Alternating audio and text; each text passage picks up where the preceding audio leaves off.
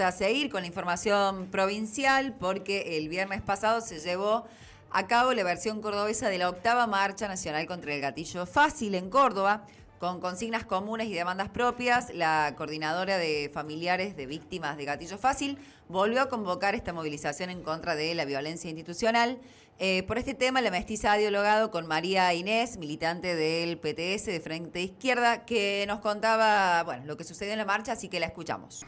¿Cómo estás, Maxi? Muy buenos días para vos. Así es, estuvimos en la marcha eh, el, pasado eh, viernes, este, que fue el momento que se hizo esta octava marcha, em, acompañando a todas las familias, que son innumerables,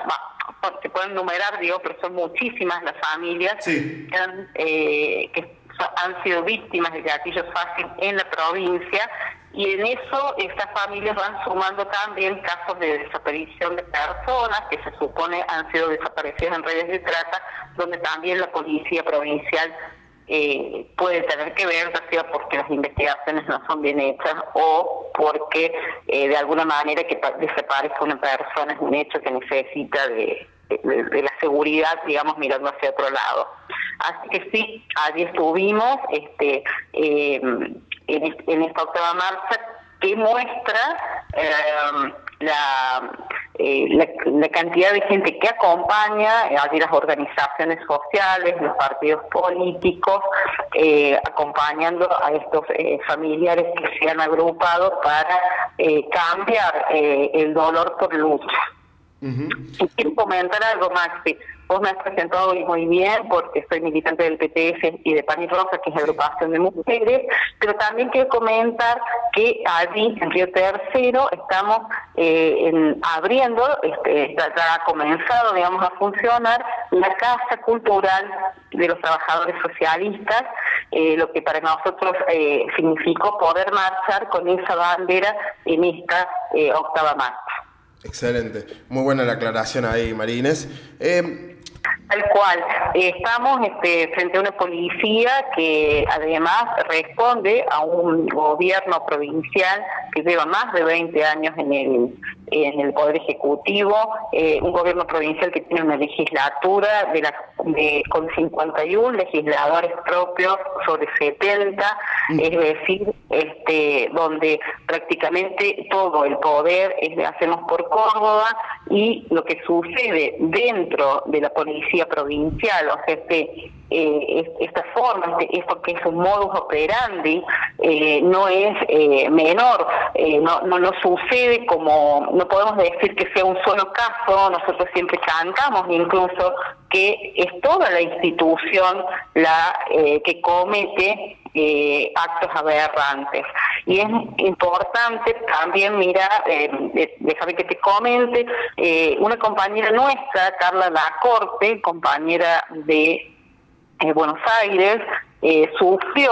en carne propia el gatillo fácil y mm, quedó en, silla de ruedas por el resto de su vida. Carla tiene un libro que se llama La disciplina de las balas, donde define que el gatillo fácil es una práctica represiva que consiste en disparar a matar.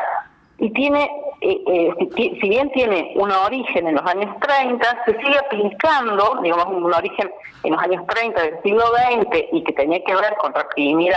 acciones políticas, eh, eso se sigue aplicando y en el, se constituye en un modus operandi, en una práctica que este, persigue eh, persigue, en el caso, como vos bien decís, persigue a los luchadores por el ambientalismo, a, quienes luchan por no perder sus puestos de trabajo, este y, muchas veces son despedidos de las empresas y la policía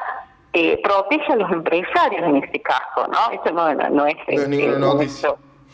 Exactamente, o sea, no, nos, no protege a aquel que quiere recuperar su fuente de trabajo, muchas veces a través de lo que es la toma de una fábrica o la toma de, del espacio en donde desarrolla sus actividades y que significa eh, poder desarrollar su vida, es decir, tener de, de qué comer, de dónde comer. En definitiva, eh, la policía este, está para, darnos palos. Y lo más eh, este, contradictorio de esto es que muchas, eh, o casi toda la policía de la provincia, proviene de los barrios más, más este, populares, son chicos iguales que aquellos a los que detiene, que usan, porque usan gorra, porque tienen una moto, porque van a trabajar en su moto y, muchas veces cargando sus propias herramientas de trabajo. Y aquí por lo menos eh, en, múltiples situaciones se ve eh, que eh, son demorados y no sé si te acuerdas, pero años atrás, yo creo que aproximadamente 2017, 18, hasta pusieron corralitos para dejarlos demorados a, gente que iba a estudiar o a trabajar, eh, pero porque llevaban gorra, porque eran jóvenes, los dejaban demorados hasta averiguarle los antecedentes, poniéndolos dentro de un corralito como si ni siquiera quiero decir de animales porque nosotros queremos a los animales y no los este, no hacemos esto este lo cual eh, significa que estamos frente eh, a una policía que responde eh, claramente a este ejecutivo a este gobierno provincial al ejecutivo provincial que nos reprime que es represivo en estas conductas y que lo tiene Alfonso Mosquera como eh, ministro de Seguridad eh, durante eh, lleva muchísimos años frente a ese cargo, a pensar de que en el medio... además, muy cuestionado en su cargo, eh, y sigue estando ahí, bueno, lo vemos que no, no, no se mueve, o sea, lo, mantiene firme Schiaretti. Exactamente, mira, hace una semana, o sea, una semana antes de la, de la marcha, eh, cumplieron dos años del asesinato eh, de Blas Correa, que esto, o sea, al que le plantaron un arma y que la mamá de, de Blas en algún momento escuchó un audio en el que decían que eh, habían bajado a un blanquito.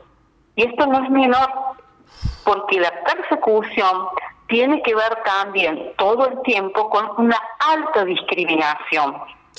Se discrimina a los chicos más de, de tez más oscuras, eh, que son de los barrios populares. Muchos de ellos no se animan a salir de sus barrios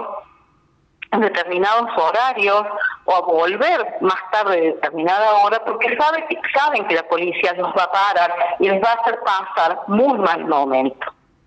Es por eso que la marcha de gatillo contra el gatillo fácil, donde se buscan todos los familiares eh, la mayoría de las familias, no digo todos, pero, pero, muchos de las familiares, entre los que no podemos olvidarnos de Lucas Funes, de Río Tercero,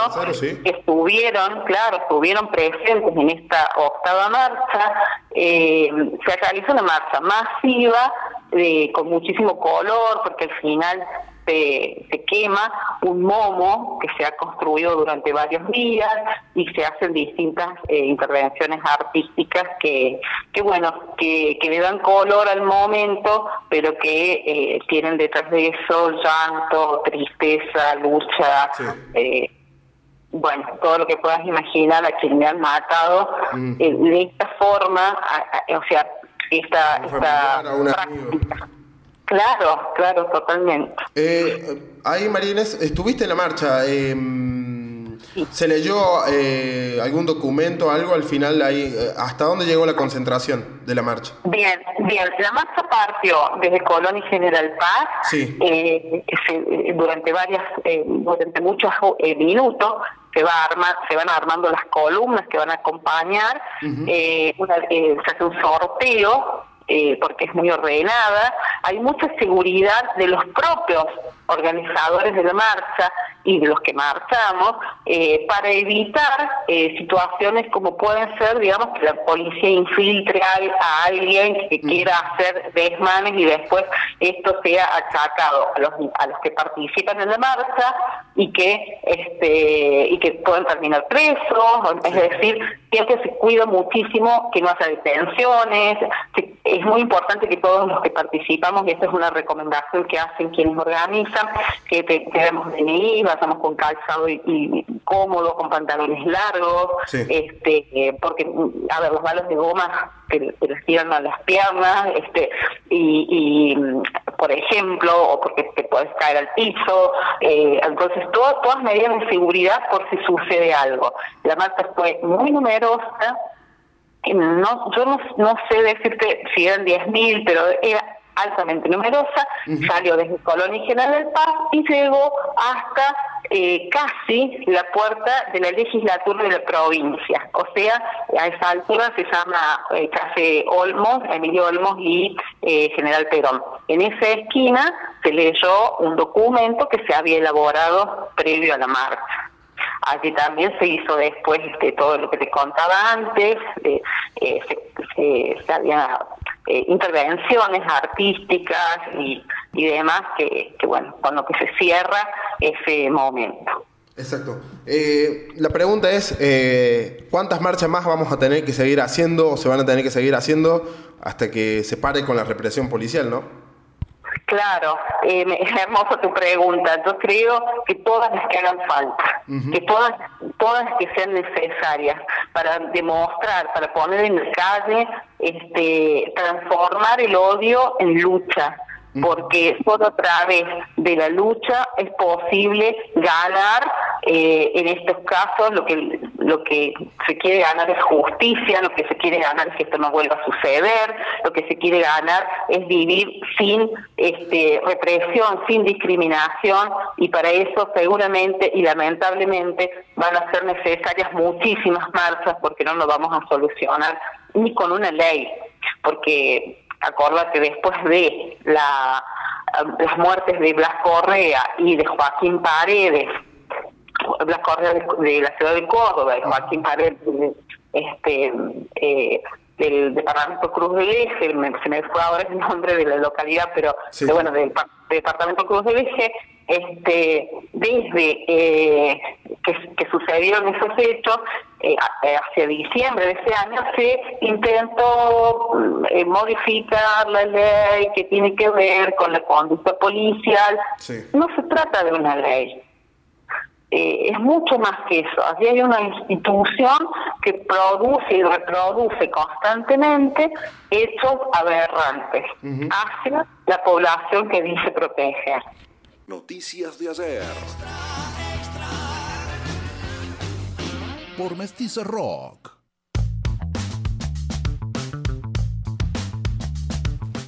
Escuchábamos así a María Inés, militante del PTS, el Frente de Izquierda de Córdoba, que nos contó cómo se desarrolló eh, la Marcha Nacional contra el Gatillo Fácil, que eh, tuvo su versión cordobesa el pasado viernes contando un poco cómo se vio la marcha y también obviamente los detalles que ya muchos conocemos sobre la, el nivel de represión que maneja la policía de Córdoba.